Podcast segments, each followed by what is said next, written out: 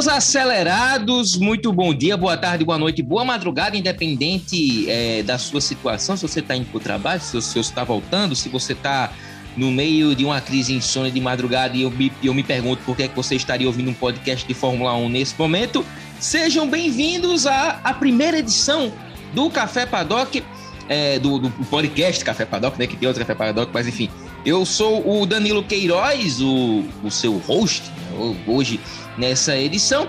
E é claro, como Fórmula 1 é um negócio mais factual, hoje nós vamos falar sobre a prévia do Grande Prêmio de Mônaco de 2021. E claro, eu não posso falar sobre isso sozinho, então por isso eu trouxe mais uma colaboradora aqui do nosso projeto do, do, do Café Paddock. Mel Ribeiro, seja bem-vinda à primeira edição do Café Paddock, estreando, né? Fala aí. Fala Danilo, fala galera do Café Paddock. Bem como você falou, hoje estamos na nossa primeira edição desse podcast e vamos falar muito de QGP de Mônaco. Tá todo mundo na expectativa. Tem gente que acha chatinho, tem gente que acha legal. Vamos debater juntos aqui também com todo mundo que nos escuta, como você bem disse na nossa primeira edição do Café Paddock. Isso mesmo, Mel. E olha, vamos já sem nenhum tipo de delonga, vamos logo às vias de facto. Vamos falar do Grande Prêmio de Mônaco, a quinta etapa do Campeonato Mundial de Fórmula 1, que acontece no Principado de Mônaco, né? O Mônaco Grand Prix, que acontece no circuito de Mônaco, uma distância de 3.337 quilômetros. Não, 3 mil não, é 3 quilômetros. O resto, o resto aqui é, é, é, o resto das casas. A melhor volta foi computada pelo Max Verstappen, da RBR em 2018, que é 1,14,260. O último vencedor foi na edição 2019, Lewis Hamilton, é, com a, com a Mercedes, claro. E o maior vencedor, nosso queridíssimo Ayrton Senna, com seis vitórias. Serão 78 voltas neste domingo, 23 de maio. Mel, Grande Prêmio de Mônaco, um grande prêmio no, minimamente polêmico por causa é, do calendário, porque assim, ainda que seja uma das grandes joias do automobilismo, não é lá muito conhecido por fazer grandes corridas, né? Então tem gente que está lá defendendo pelo tradicionalismo, tem gente que acha que na verdade tem que sair porque não é tão legal. Qual é a sua opinião sobre o Grande Prêmio de Mônaco? Você acha que ainda tem lugar no, no calendário atual da Fórmula 1? Eu, particularmente, sou uma pessoa que gosta muito do GP de Mônaco, eu gosto muito do circuito de Monte Carlo, que é também, como você estava falando, dos quilômetros que ele tem, ele é o menor circuito de todo o calendário da Fórmula 1 e ele faz parte da tríplice coroa do automobilismo, junto com a Indy 500 e as 24 horas de Le Mans. Então, assim, eu mais tradicional o GP, então eu nunca jamais que a Fórmula 1 vai tirar o GP de Mônaco do calendário. Eu entendo o pessoal que não gosta, mas eu tenho certeza que vão ter que aguentar por um bom tempo, porque GP de Mônaco, como eu disse, é parte da tríplice coroa do automobilismo. Olha, é, é, é totalmente entendível a sua posição, mas infelizmente eu acho que eu sou time anti-Mônaco, sabe? Para a gente poder ter uma ideia, em 2019 é, teve só duas ultrapassagens na corrida toda, depois da, da primeira volta. Então, eu, eu tenho todo um case montado anti-Mônaco, mas não tem muito o que falar. Vai acabar ficando por lá por, por mais tempo. É capaz que dure mais tempo do que eu em vida. Então, é, nem tem, nem tem muita coisa para poder falar. A única coisa, no, desculpa te interromper, que eu tenho assim um receio, não, claro. é a quantidade de acidentes que já ocorreram em Mônaco. Isso sim eu tenho muito receio desse GP. Ainda mais quando a gente tem o Nikita Mazepin no grid, né? Então, é, a gente tem um kamikaze russo correndo Exatamente. E para quem acha que Nikita Mazepin seria o primeiro a cair na água em Mônaco, falar para eles que não é não. Já teve um italiano, um piloto italiano que caiu no mar de Mônaco. O Alberto Ascari, ele sofreu um acidente em Mônaco, passou direto, jogou o carro dentro d'água, sobreviveu para morrer dois dias depois durante um teste em Monza. Então, sabe, Exatamente. Ele estava na volta de número 80, porque naquele momento as corridas tinham muito mais voltas do que agora, que isso também diminuiu, porque era muito cansaço para os pilotos, não estava sendo favorável para eles. Ele acabou batendo naquela barreira de segurança que tem, e é, o carro capotou, foi parar na água. E como você bem falou, ele saiu ileso, mas poucos dias depois ele morreu. A, so, a sorte do, do, do, do, ser humano, né? E tipo assim, eu acho que foi até importante não rolasse em Mônaco. De repente, rolasse em Mônaco, era capaz que eles é, cancelassem a prova, de repente. Tipo, algo, algo parecido que rolou com a Suíça. Teve um baita acidente lá e eles cancelaram de ter corrida por lá por muito tempo. Não sei se isso é de conhecimento pessoal. Mas vamos lá. A gente separou aqui alguns principais talking points, né? Que estão basicamente ruminando pelo, pelo paddock graças a essa temporada. E é claro que a grande história da temporada, Mel Ribeiro, meu amigo ouvinte, é a rivalidade entre Max Verstappen e Lewis Hamilton, que tem tudo para poder pegar fogo em Mônaco. Seja no, seja no qualifying, seja jogando alguém no muro logo na primeira volta. Mel, qual é a sua opinião sobre esses dois e a rivalidade deles até agora nesse ponto do campeonato. Como bem se diz desde o início da temporada, a grande briga é Lewis Hamilton e Max Verstappen, não tem outra. E agora nesse circuito de Mônaco, que ele tão estreito, que como você vem falando, em 2019 você teve duas ultrapassagens, olha isso, eu acho que essa corrida vai ser o ápice da briga entre esses dois. Por quê? Quem largar em primeiro já tem a maior vantagem levando em consideração que em 56 das últimas 66 edições que tivemos, os vencedores saíram das três primeiras colocações. Então, essa briga que a gente já vem assistindo, RBR Mercedes, eu acho que vai ter o seu ápice em Mônaco, justamente por causa do circuito.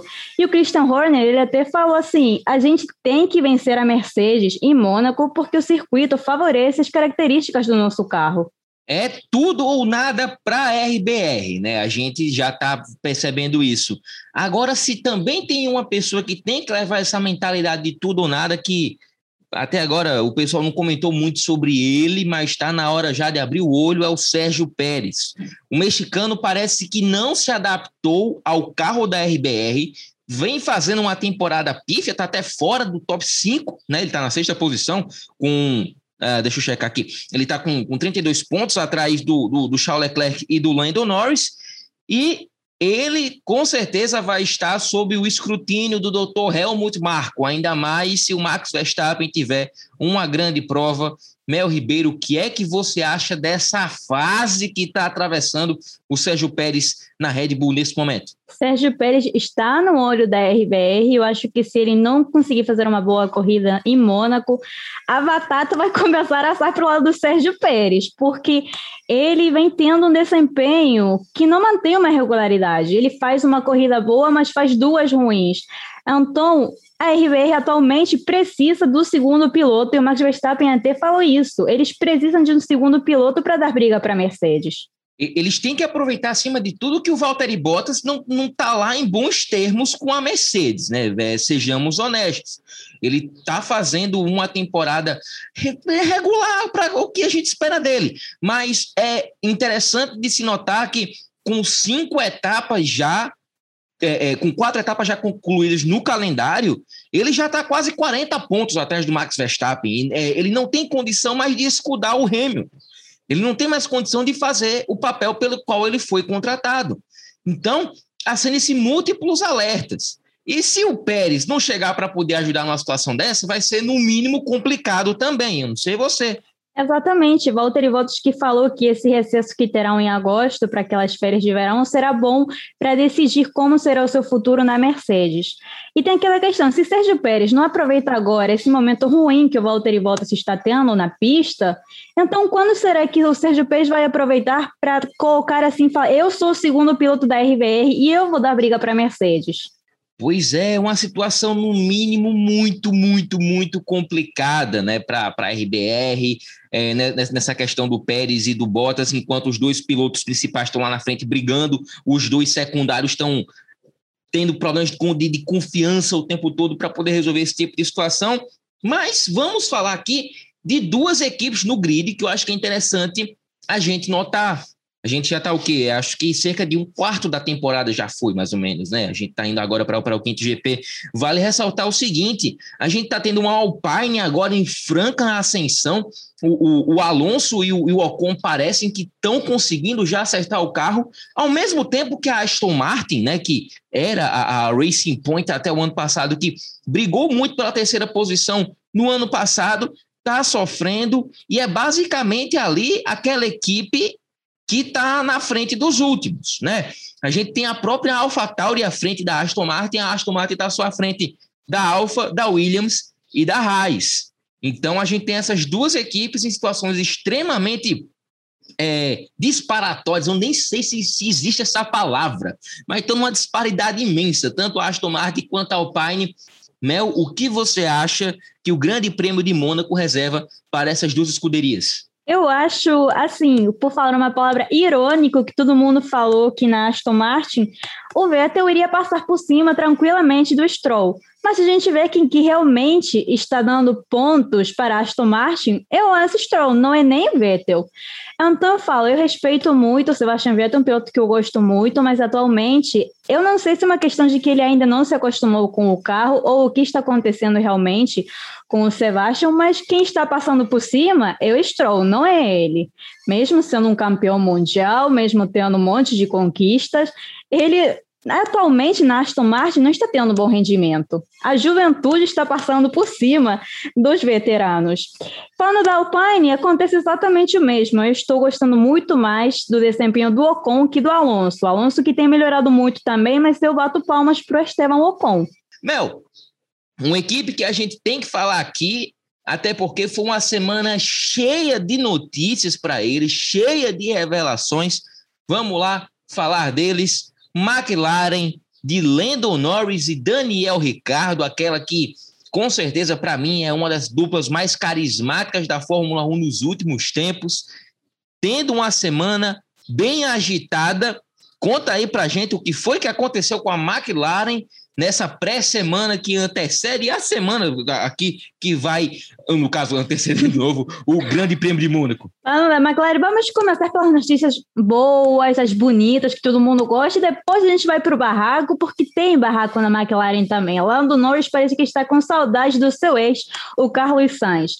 Mas falando da parte legal, parte bonita, que todo mundo amou, é a pintura inédita que a McLaren vai ter para o GP de Mônaco, em parceria com a Gulf Oi, a sua patrocinadora de combustível.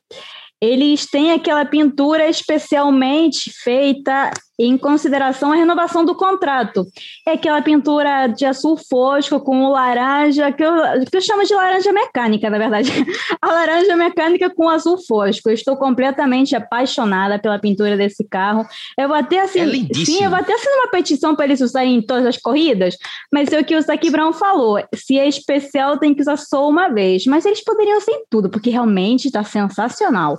Pois é. Inclusive, olha, só, só adiantando, antes da gente passar para o resto dos tópicos envolvendo a McLaren, a gente soltou um vídeo no nosso canal no YouTube essa semana sobre cinco vezes em que as equipes de Fórmula 1 utilizaram pinturas especiais e tem a história dessa pintura da Gulf Oil e também tem algumas histórias não tão legais de um passado sobre pinturas especiais. Eu não vou dar spoiler para ninguém, vocês assistam, mas Mel, agora eu tô curioso, eu quero saber dos barracos da McLaren, eu quero saber o que é que tá acontecendo na casa do, do, do papai Zac Brown, eu quero saber o que é que tá acontecendo. Então rasga pra gente o que é que tá acontecendo na equipe laranja. Para quem acha que o relacionamento entre Lando Norris e o Ricardo é muito bom, é o mar de rosas, está tudo ótimo, é festa todo dia, Pois não. Parece que o Lando Norris não está muito feliz com essa parceria que ele tem com esse seu parceiro.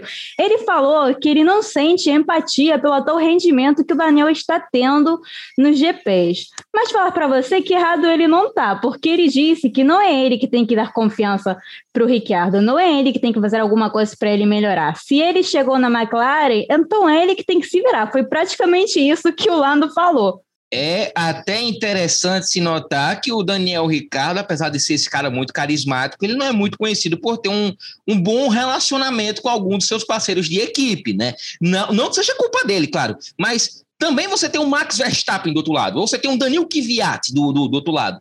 É difícil, você tem que concorrer com um bocado de ego. E, e o Landinho, assim, eu gosto muito do Lando Norris, né? Acabou de ter o contrato renovado, então a gente vai ver essa dupla até 2023. Mas o Landinho também é outro que está me parecendo enveredar por esses caminhos egocêntricos. Eu não sei o que é que você acha, Mel. Eu gosto muito do Lando, eu acho que ele às vezes é até sincero demais. Ele não sabe controlar o que ele fala. Ele pode pensar, ter aqueles pensamentos sobre o seu parceiro, mas eu acho que eu não teria falado. Por quê? Porque depois deixa um clima ruim na McLaren, eles vão ter que se ver todo dia mesmo, eles correm juntos. Então, eu acho que eu teria pensado, mas eu não sei se teria falado como o Lando falou. Quem, quem vai gostar dessa história vai ser a, a, a, Netflix no Drive to Survive. Isso aí, isso aí eu posso garantir. Netflix gosta de um barraco também, né? A Netflix adora um barraco. Não, não é à toa que, que eles fizeram todo um episódio sobre a pseudo-rivalidade do Lando com o Carlos Sainz, coisa que não tem nada a ver uma coisa com a outra, né? Mas a gente agradece eles tentar deixar toda a situação novelesca, né? Exatamente. E o Lando, ele até falou com o Carlos isso não acontecia não, por isso que eu até perguntei se saudade do seu ex, Lando Norris. Mel, por falar em situação novelesca, a gente está basicamente tendo o, o, o, Max Verstappen como a Soraya alguma coisa da novela mexicana do SBT, porque ele tirou a semana para poder xingar todo mundo. Ele rebateu o Hamilton, rebateu o Zac Brown, o que foi que ele disse nessas, nessas entrevistas, pelo amor de Deus, o que foi que o Max Verstappen abriu a boca? O que acontece? O Hamilton, ele falou que ele tem se dado bem por não ter batido com o Verstappen, ele falou que talvez o Max Verstappen tenha alguma coisa a provar a mais do que ele. E o Max Verstappen logo chegou e falou, eu não tenho nada a provar. E a gente vem isso que o Max Verstappen, ele não tem papo na língua não. Ele pensa e ele fala, é que nem o Lando Norris, já, a gente já vê com quem que o Lando está aprendendo. Porque tem um professor direitinho. Max Verstappen, agora ele até que está controlado, porque antes, nas entrevistas, ele xingava o pessoal se ele não gostava, ele não aceitava crítica, agora ele está até que calminho, mas a gente viu que ele ainda não gosta de certas frases que falaram. E o Zac Brown, fala para você que eu não gostei nem um pouco do depoimento dele, do seu McLaren, porque ele falou que é uma questão de tempo para Lewis Hamilton e Max Verstappen terem uma batida, uma colisão. Eu acho que, assim, tudo bem, eu entendo a parte da McLaren, o ponto de vista deles, que isso iria favorecer a sua equipe a conseguir também um, um pódio. Mas acho que você não pode ir com o pensamento de, ah, eu quero que esses dois batam porque vai ser bom para mim. E até mesmo o Max Verstappen falou isso, gente. Não tem nada a ver essa questão. Você não pode falar uma coisa dessas. E o Vettel até falou: eu entendo que para o pessoal que assiste é mais emocionante ver peças voando, mas para a gente é mais jogo evitar esses acontecimentos. Eu me pergunto por quê, né? Por que que piloto de Fórmula 1 não gosta de bater, né? Por que será? Hein? Por que será? Por que, por que as equipes não, não, não gostam? Aqueles prejuízos de 250 mil euros ali, quando, quando é, se, se, se, o carro quebra o assoalho, já é um baita prejuízo. Imagina quando bate, né?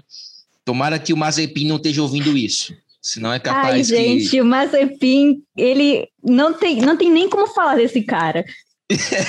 vamos, vamos deixar a desgraça para depois. Para depois, eu quero, eu quero muito falar depois do pós-episódio de Mônaco, quantas voltas ele demorou. Mas vamos lá. É, Para poder finalizar aqui o nosso balanço, a gente tem agora a notícia do George Russell. George Russell, durante uma coletiva, ele disse que ele quer um contrato de múltiplas temporadas. O britânico da Williams, ele vai estar com o contrato dele expirando ao fim do ano. E nesse GP de Mônaco, ele deu essa, essa, essa entrevista. E ele também ele vai correr com um design lindíssimo. Não sei se você viu, Mel, mas um design de capacete lindíssimo em homenagem aos 750 GPs da Williams na Fórmula 1.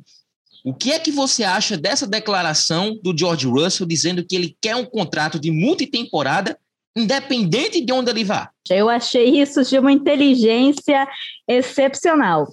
Ele apenas falou que está na procura de estabelecer um novo contrato de estabilidade e longevidade. Longevidade, que palavra difícil para eu falar na Fórmula 1.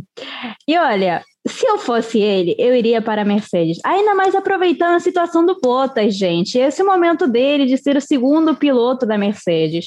De, de repente, sim, de repente ele é o escudeiro que o Hamilton precisa, ou o rival do título que o Hamilton precisa, né? Mas, assim, vale ressaltar que tá, muito, tá tudo muito nebuloso para 2022. A gente não sabe como é que vai ser toda essa questão. E agora, só antes da gente passar para os nossos, é, nossos palpites e tal, A gente tem aqui alguns pilotos já confirmados para 2022 depois dessa, dessa, dessa janela que teve, né? Porque agora com a contratação do Lando Norris, fecha-se mais uma equipe. A McLaren para 2022 já está confirmada. Lando Norris e Daniel Ricardo vão continuar a dirigir pela equipe laranja. E junto disso, a gente tem o Alonso confirmado na Alpine, o Vettel já está na Aston Martin, né? Com uma vaga em aberto na Aston Martin, que eu me pergunto para quem será, né, Mel? Quem será que vai pegar outra vaga? Me diz, quem será que vai pegar outra vaga da Aston Martin? Olha, eu estou fazendo o mesmo questionamento. Eu esperava que o primeiro a assinar o contrato seria o Lance Stroll, mas eu falei, foi o Vettel. E agora, gente? Eu estou na mesma que você. E agora? Quem que vai ter essa última vaga? Hum, será que é Rubens Barrichello, Lucas de Graça, não sei, o Tony Canaan vai estar tá chegando na Aston Martin, quem dera. Mas, enfim, é, a gente também tem a dupla da Ferrari fechada, né? Charles Leclerc e o, e o Carlos Sainz Júnior. E a gente tem é, no caso, a outra equipe, que a gente nem sequer sabe se vai continuar sendo chamada de Haas para o ano que vem, com Mick Schumacher e o Nikita Mazepin. E depois, os outros dois confirmados são Max Verstappen na, na RBR e o Nicolas Latifi na Williams. E ainda tem 10 vagas em aberto para 2022. Eu sei assim que está cedo para poder falar, mas como é que você acha que o mercado está se desenrolando até agora para o ano que vem, Mel? Olha, eu vou começar a falar um pouco na Mercedes, que ele ainda não tem nenhum piloto confirmado. O Lewis Hamilton ele falou que ele não quer que aconteça a mesma novela da última temporada, de assinar contrato, ele quer ter mais uma temporada com a Mercedes. Então eu acho que logo, logo teremos esse anúncio, esse pronunciamento de parte da Mercedes falando da renovação do seu contrato com o Lewis Hamilton. Mas, sabe, entre todas as 10 vagas, a minha maior pergunta é quem será o segundo piloto do Hamilton? Por quê? Porque ser o segundo piloto dele não é qualquer coisa. Atualmente é o melhor do mundo na Fórmula 1. E o Valtteri Bottas, novamente, vou bater na tecla, parece que eu tenho algum tipo de fixação com ele, mas fala para vocês que eu gosto do Valtteri Bottas. E por isso que eu pego no pé dele, porque eu espero, eu tenho esperança que ele vai melhorar. Falando aqui de uma dupla em específico, e já já eu termino de responder o que você falou, Nikita, Maze, Nikita Mazepin e o Schumacher. Eu até fiz um questionamento outro dia, falei, onde vocês colocariam o Schumacher? Eu colocaria ele na Alfa Romeo, sabe? Eu acho que eu tiraria, sai Kimi Raikkonen, entra Mick Schumacher. Eu não sei o que, que você faria, Danilo. Eu acho que eu seguiria a mesma, a mesma movimentação, até porque eu não aceito que ninguém meta a mão no meu Jesus italiano, Antônio Giovinazzi. Aquela ali, para mim, é a grande divindade da Fórmula 1. Todo domingo me acordo cedo e faço uma prece virada para o Vaticano, agradecendo pela existência de, de Antônio Giovinazzi. Mas, mas seria desse jeito para mim. Ai, gente, foi sensacional. A prece para o Vaticano. Ai, tem que fazer uma prece bem forte para Mônaco, tá? Porque, olha, esse GP, pelo amor de Deus. Eu falo que eu gosto, mas a apreensão que eu sinto na hora que esse GP tá rolando não se explica. Principalmente na saída daquele túnel, porque tá tudo escurinho, o piloto sai para luminosidade. Ai, meu Deus, eu me seguro na cadeira como se fosse eu, um chefe de equipe, ou até mesmo o piloto. É, é complicado. O torcedor, acho que o fanático sofre mais que o próprio piloto. Eu acho que vai ter gente errando o ponto da freada, vai ter gente ali é, abusando do, dos limites ali da chicane, vai ser uma prova muito agitada para o Michael Masi. Mas vamos lá fazer aqui nosso nosso nosso clássico preview. Vamos lá, Mel, para você, top 5 do sábado e o top 5 do domingo. Quem você acha? Top 5 do sábado. Vamos começar. Ai, ai, levando em consideração que é Mônaco, a gente não pode deixar de pensar nisso, é Mônaco. Eu coloco no top 5 de sábado, primeiramente, o Max Verstappen, o Lewis Hamilton, Lando Norris, Valtteri Bottas e o Leclerc no top 5 de sábado. Agora, no domingo, olha só como eu me aventurei nesse negócio, né? O top 5 que eu mandei, gente, uma doideira, mas vai que tem pelo menos um nome desse nesse top 5. Agora, no domingo, no domingo, acho que vai dar Hamilton, Verstappen. Leclerc tem um, um, sério problema, ele não consegue terminar as corridas em Mônaco. Esse é um sério problema é uma coisa que me tem pensativa. Eu não sei o que você pensa sobre isso, Danilo, antes de eu continuar, essa questão do Leclerc não conseguir terminar as suas corridas em Mônaco. É o, o, o, o, nosso, nosso queridíssimo, se vocês me permitem falar, Charles Legreg, né? Charles Legreg. É, ele, ele, ele tem um azar desgraçado em Mônaco. Ele é basicamente o Rubinho de Mônaco. Ótimo piloto, grande carreira pela Ferrari, mas minha Nossa Senhora, que azar que ele tem em casa. É, eu espero que ele tire essa zica. Agora, eu espero, de verdade. Mas também eu, eu ficaria um pouco receoso de colocar meu, ele no meu top 5 do domingo. Exatamente, no de sábado eu até coloco, porque não é tanto assim o problema que ele tem num treino classificatório. Mas no top 5 eu, de domingo eu coloco Hamilton, Verstappen e agora esse posto 3 eu não coloco o Valtteri Bottas porque hum, acho que não vai ser o domingo para ele. Eu tô entre a McLaren e a Ferrari, mas a Ferrari com Carlos Sainz. Eu vou colocar assim: Hamilton, Verstappen e Lando Norris, o meu top 3. Na quarta colocação, o Carlos Sainz. E na quinta, quinta colocação, meu pai amado. Eu não posso parar de pensar que é Mônaco, então tudo pode acontecer. Na quinta colocação, Nikita Mazepin. Não, mentira, gente. Mentira. Misericórdia. mentira. Misericórdia. É, é, olha, é muito mais fácil o, o Bernie Maylander, que é o piloto do safety car, ser o seu quinto colocado do que o Mazepin. é muito mais fácil.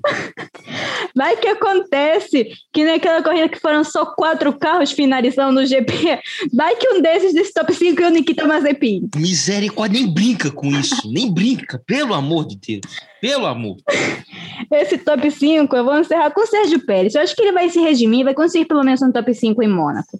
Ok. Meu, o meu top 5 para o sábado, é, talvez ele divida um pouco de opiniões, mas eu acho que vai ser o seguinte: é, Verstappen, Hamilton, Pérez, sim, Pérez, Bottas e Ricardo. Eu acho que o, que o, que o Danny Rick ele vai conseguir finalmente chegar às vias de facto com a sua McLaren. Agora, já para o top 5 do domingo, eu diria Hamilton, Verstappen, Pérez, Ricardo e Norris. Eu tô, eu tô muito esperançoso com a McLaren. Eu tô muito esperançoso com a McLaren para esse final de semana. Esse negócio que estão falando aí que eles estão com a, com a asa com muito downforce, eu tô muito no hype. E eu acho que é o suficiente para poder pegar P4 e P5 e deixar a Ferrari quietinha lá no deles. Eu não sei o quanto louco eu tô em estar tá dizendo isso, mas eu acho que vai ser mais ou menos desse jeito. Eu não sei se o Leclerc vai querer dar a sua P4 para a McLaren, porque ele é dono desse posto. O Charles Leclerc não consegue sair do P4, tá complicado. Mas é impressionante o quanto, o quanto ele é regular, né? Ele, ele tá um ponto atrás do, do, do, do, do Lando Norris nesse, nesse momento. É ridiculamente regular o, o Charles Leclerc e, e, de repente pode ser muito desse, dessa, dessa renascença que a Ferrari esteja atravessando. Mas Mel, desse jeito vamos chegando ao fim da nossa primeira edição do Café Paddock. Eu acho que deu uns 20 minutos, meia hora mais ou menos. Eu acho que tá de boa. Acho que tá de boa. Acho que, tendo em vista o padrão no mercado, tá de boa. Muito obrigado pela sua participação, inclusive, viu? A gente aqui tendo esse papo sobre o Grande Prêmio de Mônaco. Ai, muito obrigada a você pelo convite. Eu senti que o tempo passou rápido até demais, mas também quando a gente fala de Fórmula 1, isso que a gente tanto gosta, o tempo realmente passa voando. É mais rápido que o Hamilton quando fala que o pneu tá ruim e ele acaba vencendo a prova. Faz o tempo mais rápido. Enfim, hipocrisia do piloto. Mas eu agradeço muito o convite, Danilo. Estamos aqui firmes e fortes para mais podcasts no Café Paddock. Continuem apoiando o nosso projeto. Tem podcasts, tem vídeo no YouTube das pinturas especiais. Então vão lá e a gente encontra vocês na próxima edição. Essa foi a primeira falando do GP de Mônaco, nada mais e nada menos que esse GP que faz parte da tríplice coroa do automobilismo. Pois é, Mel, muito obrigado pela sua participação. Vale ressaltar que a gente tem outro episódio saindo ainda essa semana, que é sobre aquela vez em que eu e o Júnior Ribeiro, que é outro participante aqui do nosso Café Paddock, vamos contar para vocês a história de quando apenas três carros cruzaram a linha de chegada em Mônaco e terminou com a vitória de Olivier Panis, que é um piloto francês por uma equipe francesa, vencendo em solo parcialmente francês. Enfim, vocês vão ouvir essa história bem mais direitinho depois. Nos sigam no Instagram, arroba K. Não, eu, eu quero se quiser KF1, não. Arroba CAF1 Paddock. Você pode procurar por Café Paddock F1 Podcast, vai achar do mesmo jeito.